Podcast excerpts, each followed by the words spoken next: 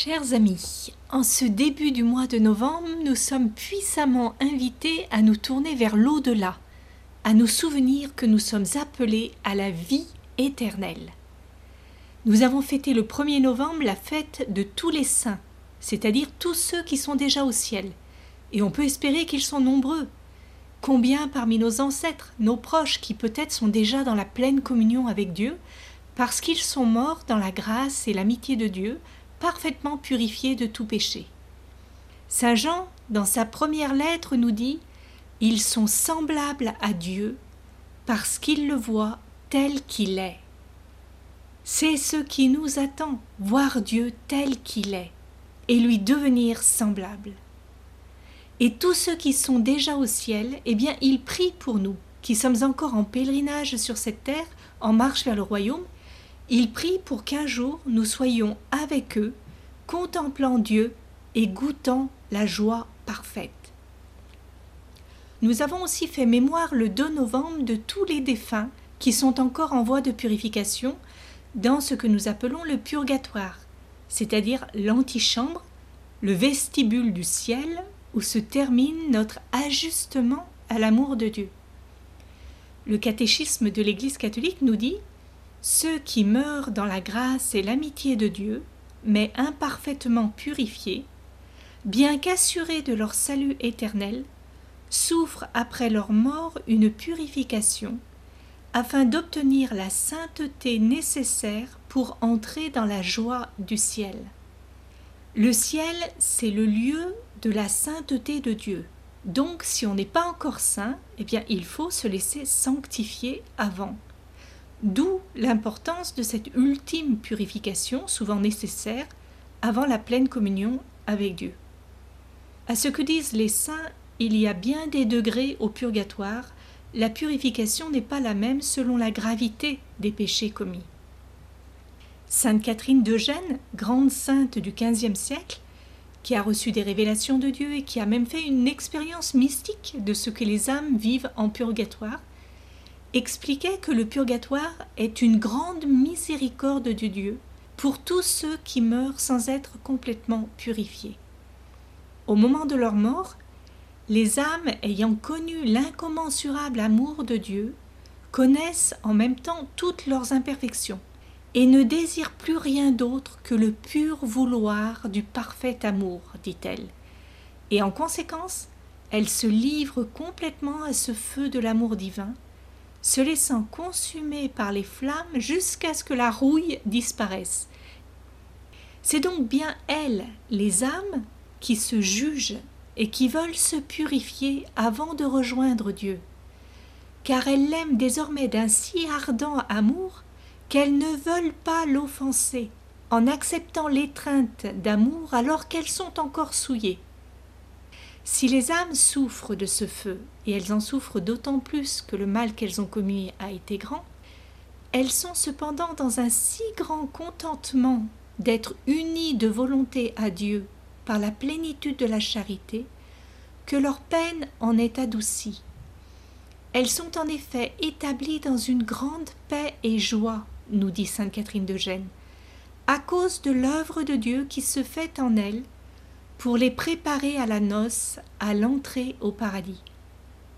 Donc, elles souffrent de cette séparation de Dieu qui a valeur de purification, mais elles y consentent et y acquiescent de tout leur cœur, offrant cette souffrance comme une réparation à la justice divine pour le mal qu'elles ont commis. N'oublions pas que miséricorde et justice sont les deux faces du même unique amour de Dieu qui veut sauver tous les hommes. Toutes ces considérations sur le ciel et le purgatoire nous rappellent que notre vie ne trouve pas sa finalité sur cette terre, mais dans le ciel. Nous ne sommes pas faits pour rester indéfiniment ici, pour préserver à tout prix notre vie physique. Nous n'avons pas seulement un corps, mais une âme, et c'est d'elle qu'il faut prendre soin en premier. Car le corps, nous savons bien qu'il mourra un jour ou l'autre, quoi que nous fassions. Mais l'âme, elle, elle est immortelle, et elle est destinée à la gloire, et donc il faut en prendre soin. En fait, nous sommes ici à l'école. Notre temps sur la terre est une préparation à la vie du ciel. Nous sommes à l'école de l'amour pour apprendre à nous laisser aimer par Dieu, à redevenir comme des petits enfants qui se confient en lui, à l'aimer en retour et à aimer nos frères comme Dieu les aime. Nous sommes ici pour refléter quelque chose de la beauté de Dieu, de sa bonté, de sa douce sagesse. Chers amis, notre monde est obnubilé par la mort, et en même temps il la cache, ou il veut la contrôler, par l'euthanasie par exemple, car en fait cela lui fait peur. Et ce n'est pas étonnant. Pourquoi? Parce que notre monde occidental surtout est un monde matérialiste, qui ne croit plus en l'immortalité de l'âme, et donc qui voit la mort comme la fin de tout. Mais nous n'allons pas vers la mort, la mort n'est qu'un passage. Nous allons vers la vie en plénitude. Frères et sœurs, nous sommes attendus, nous sommes espérés par notre Père du ciel, par Jésus, Marie, les saints, les membres de nos familles déjà dans la gloire et par les anges. Et en attendant, nous sommes aidés par eux dans notre cheminement ici-bas, grâce à leurs inspirations, leur secours, l'aide de notre ange gardien, les prières de nos aïeux, par cette merveilleuse communion des saints qui nous porte. Cependant, et c'est là à la fois toute la grandeur et tout le tragique de notre condition humaine, c'est que nous avons été créés par Dieu libres. Et malheureusement et souvent, nous ne faisons pas un bon usage de ce cadeau de la liberté qui nous a été donné. Au lieu d'accueillir cet amour incommensurable de Dieu et d'en vivre, nous laissons l'ennemi de Dieu, le Satan, nous suggérer que Dieu ne nous aime pas, ou pire qu'il n'existe pas, que nous n'avons pas besoin de lui, que nous pouvons être comme des grands et même comme des dieux, sans lui et hors de lui. Et nous voyons malheureusement les effets de cette pensée orgueilleuse dans notre monde. Quelle fascination chez beaucoup d'athées pour le transhumanisme. Ils veulent échapper à la mort par la technologie. Le docteur Laurent Alexandre a écrit un livre qui s'intitule La mort de la mort, et dans lequel il nous explique qu'on va bientôt pouvoir euthanasier la mort elle-même grâce à la biotechnologie. Il annonce la biotransgression de l'homme augmenté et devenant immortel par lui-même. Vous savez à quoi cela me fait penser? Au serpent de la Genèse, bien sûr, qui souffle à l'oreille d'Ève et d'Adam Vous serez comme des dieux, vous ne mourrez pas. En fait, le Satan est toujours en train de singer Dieu. Il essaie de l'imiter, de se faire passer pour lui, mais en tordant son dessein d'amour. Là où Dieu offre sa grâce pour nous conduire à la communion bienheureuse avec lui dans la vie éternelle, Satan nous offre des artefacts, de la technologie, du bidouillage génétique, pour nous faire croire qu'il peut faire aussi bien que Dieu et nous rendre immortels. Mais c'est un mirage, une illusion diabolique précisément. Que sert à l'homme de gagner l'univers s'il vient à perdre son âme, nous a dit Jésus. Que sert à l'homme de s'augmenter par les biotechnologies, de perpétuer sa vie physique en devenant un organisme génétiquement modifié, s'il vient à perdre son âme, c'est-à-dire la possibilité de rencontrer son Père du ciel par la Pâque de la mort. Ne fallait-il pas que le Christ souffrit sa passion pour entrer dans sa gloire demande Jésus aux disciples d'Emmaüs.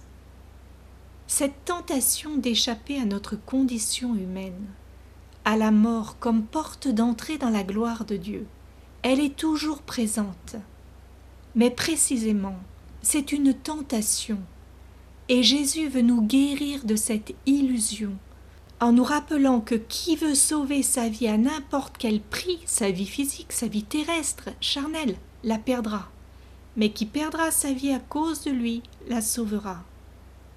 Mes amis, ne cherchons pas à passer par un autre chemin que celui qu'a emprunté Jésus. lui qui était Dieu, a voulu passer par la mort comme chemin de Pâques et de résurrection. N'allons pas chercher à conserver à tout prix notre vie ici-bas, à ne pas mourir, car alors il n'y aura pas de vie éternelle pour nous.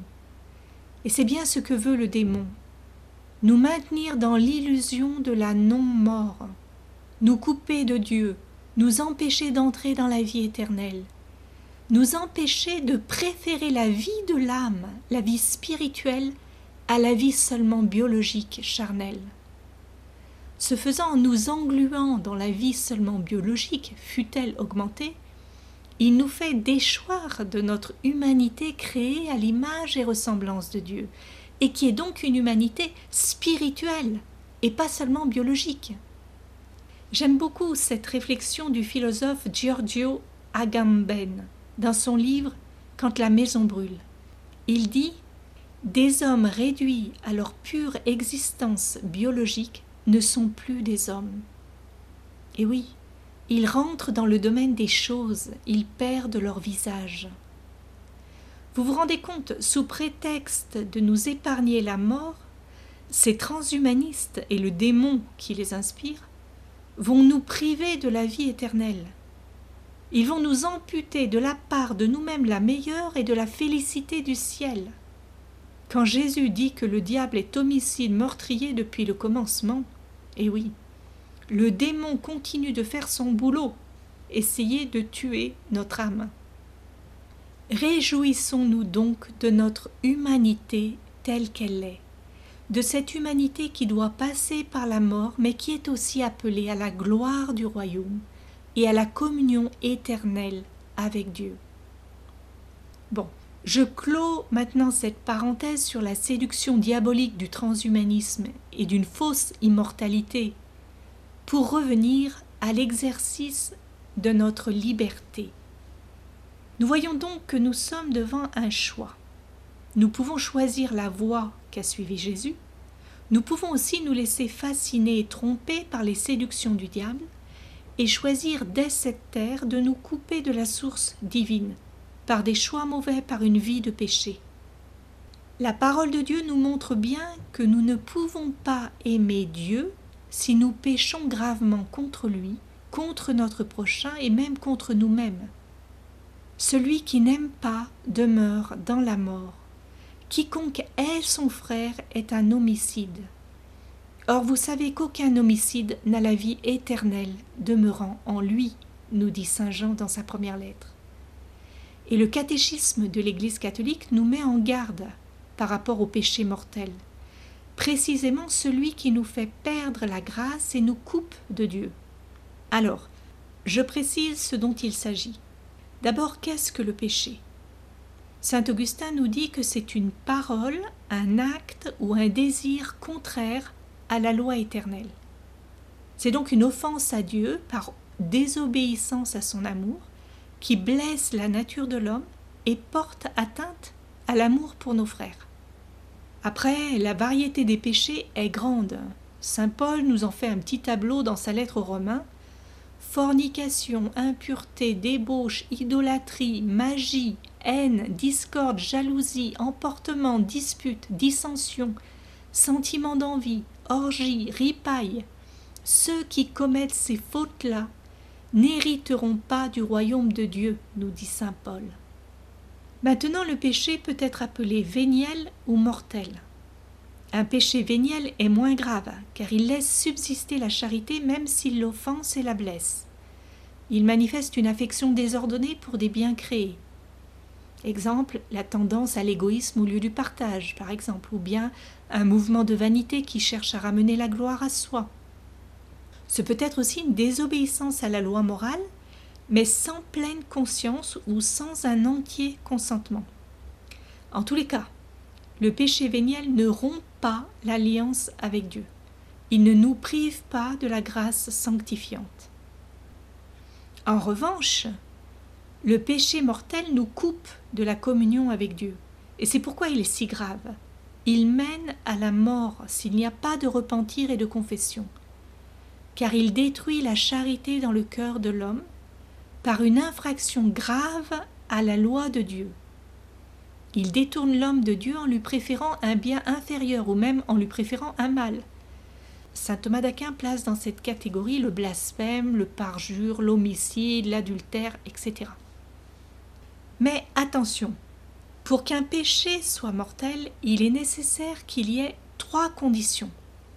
Il faut premièrement que la matière du péché soit grave. Cette matière grave, elle est précisée par les dix commandements. Souvenez-vous de ce que Jésus disait au jeune homme riche. Ne tue pas, ne commets pas d'adultère, ne vole pas, ne porte pas de faux témoignages, ne fais pas de tort à ton prochain, honore ton père et ta mère. C'est la référence explicite aux dix commandements. Donc, première condition, il faut que ce soit un péché grave par rapport à ce que nous dit la loi morale. Deuxièmement, il faut que ce péché soit commis en pleine connaissance. Nous savons que c'est un mal, par exemple l'avortement ou l'euthanasie, et nous le faisons. Cependant, il faut garder à l'esprit que Dieu ne nous imputera pas un péché si nous ne savons pas que c'est un péché, que c'est un mal. Et aujourd'hui, il y a une telle ignorance de Dieu, de sa loi d'amour et un tel obscurcissement de la conscience par rapport à la loi naturelle, que beaucoup de jeunes, par exemple, peuvent ne pas voir le mal dans des choix qu'ils posent. Dieu voit leur ignorance et sera plus indulgent. Troisième condition pour qu'un péché soit mortel, c'est qu'il soit fait de propos délibérés, c'est-à-dire avec un entier consentement.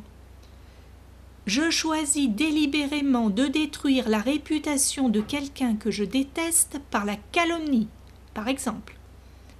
Autrement dit, pour qu'un péché soit mortel, c'est-à-dire qu'il nous fasse perdre l'état de grâce sanctifiante et nous conduise à la mort éternelle, il faut que le péché soit grave, qu'il soit choisi volontairement et en pleine connaissance de son caractère pécamineux, c'est-à-dire mauvais.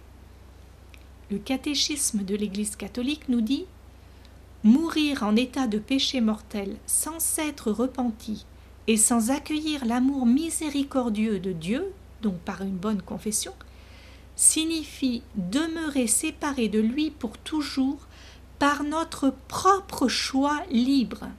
Notez bien par notre propre choix libre. Et c'est cet état d'auto-exclusion définitive de la communion avec Dieu et avec les bienheureux qu'on désigne par le mot enfer. Voyez, c'est nous qui nous jugerons nous-mêmes dans la lumière de Dieu au moment du jugement particulier, c'est-à-dire de notre mort. L'enfer n'est que la conséquence de nos choix délibérés et le refus volontaire de la miséricorde de Dieu qui est toujours prêt, lui, à pardonner, si nous nous repentons du mal que nous avons fait.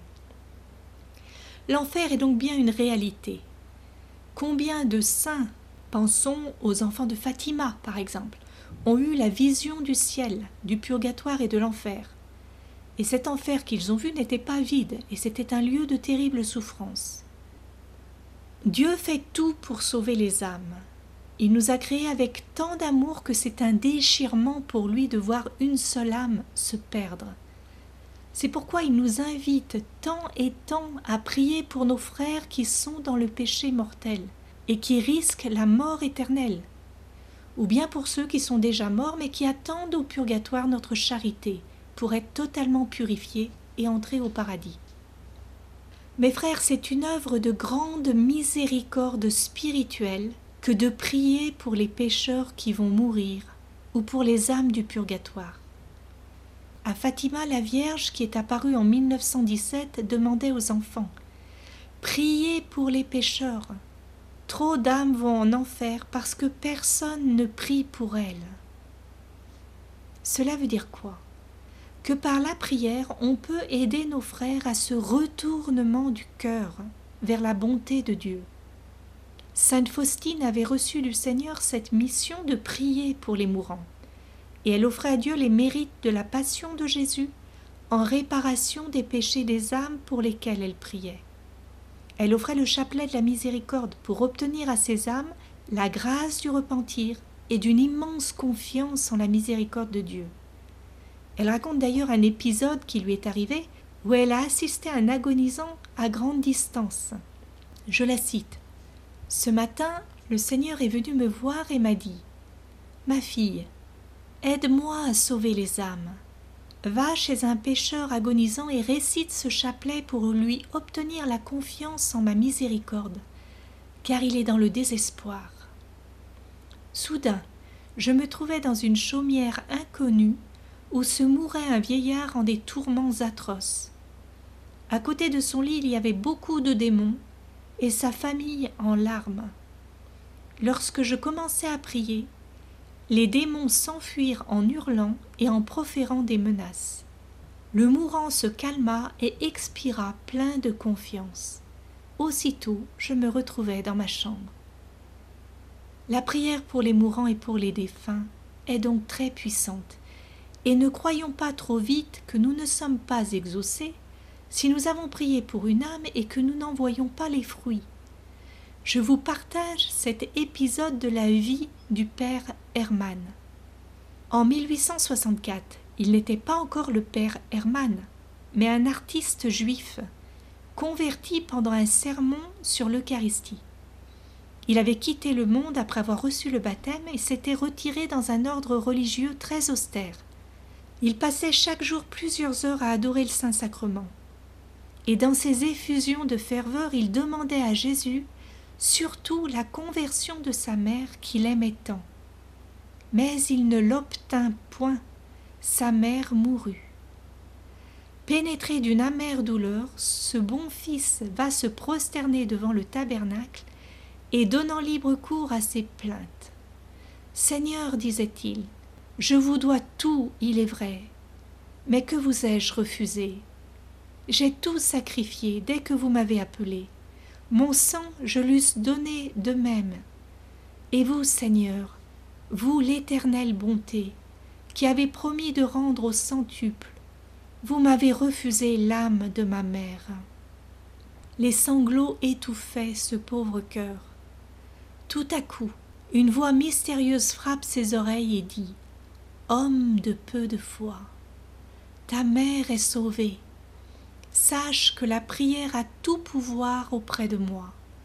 J'ai recueilli toutes celles que tu m'as adressées pour ta mère, et ma providence lui en a tenu compte à son heure dernière.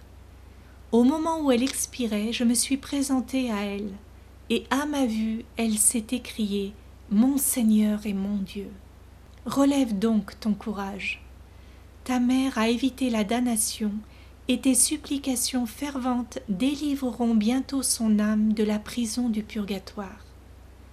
Le père Hermann continua donc à prier pour la délivrance de sa mère, et il apprit bientôt par une seconde apparition que sa mère montait au ciel.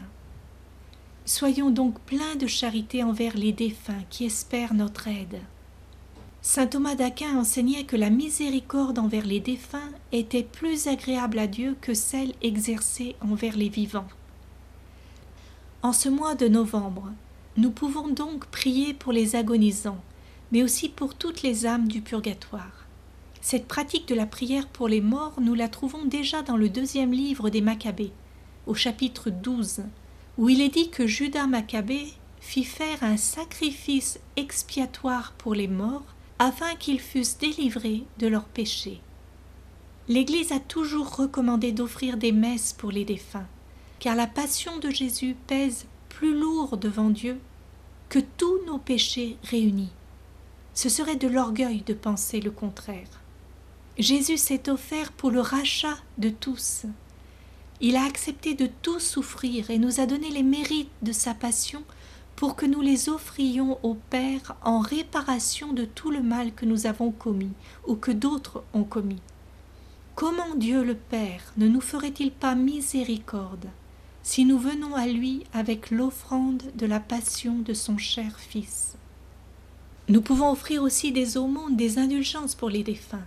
Nous pouvons offrir nos labeurs ou nos propres souffrances pour leur soulagement et leur délivrance. Il y a plein de manières de les aider, et croyez-moi, ils vous en sauront gré. Ils vous obtiendront tant de grâce en retour. C'est l'extraordinaire richesse de la communion des saints et de la circulation de l'amour entre la terre et le ciel. Je vous donne juste un exemple pour finir et pour vous encourager à prier pour ces chères âmes du purgatoire. C'est un fait rapporté dans le livre de l'abbé Berliou, un mois avec nos amis les âmes du purgatoire. On raconte qu'une personne particulièrement amie des âmes du purgatoire avait consacré sa vie à les soulager. Étant arrivée à l'heure de sa mort, elle fut assaillie avec fureur par le démon qui la voyait sur le point de lui échapper. La mourante luttait depuis quelque temps au milieu des plus pénibles efforts, lorsque tout à coup elle vit entrer dans son appartement une foule de personnages inconnus, mais resplendissants de beauté, qui mirent en fuite le démon, et s'approchant de son lit, lui adressèrent des encouragements et des consolations toutes célestes. Poussant alors un profond soupir et transportée de joie, elle s'écria. Qui êtes-vous de grâce, vous qui me faites tant de bien? Nous sommes les habitants du ciel que votre aide a conduit à la béatitude, et nous venons à notre tour et par reconnaissance vous aider à franchir le seuil de ce lieu d'angoisse pour vous introduire dans les joies de la sainte cité. À ces paroles, un sourire éclaira le visage de la mourante, ses yeux se fermèrent, et elle s'endormit dans la paix du Seigneur son âme blanche et pure comme une colombe, se présentant au Seigneur, trouva autant de protecteurs et d'avocats qu'elle avait délivrés d'âmes. Et reconnue digne de la gloire, elle y entra comme en triomphe. Voyez, les âmes du purgatoire ne sont pas ingrates. Si durant cette vie nous les avons aidées par notre charité, nos prières, elles seront peut-être nos meilleures avocates au moment de notre grand passage vers Dieu. Saint Paul nous dit que la charité couvre une multitude de péchés. La charité envers les défunts ne saurait rester sans récompense. Prions donc pour eux.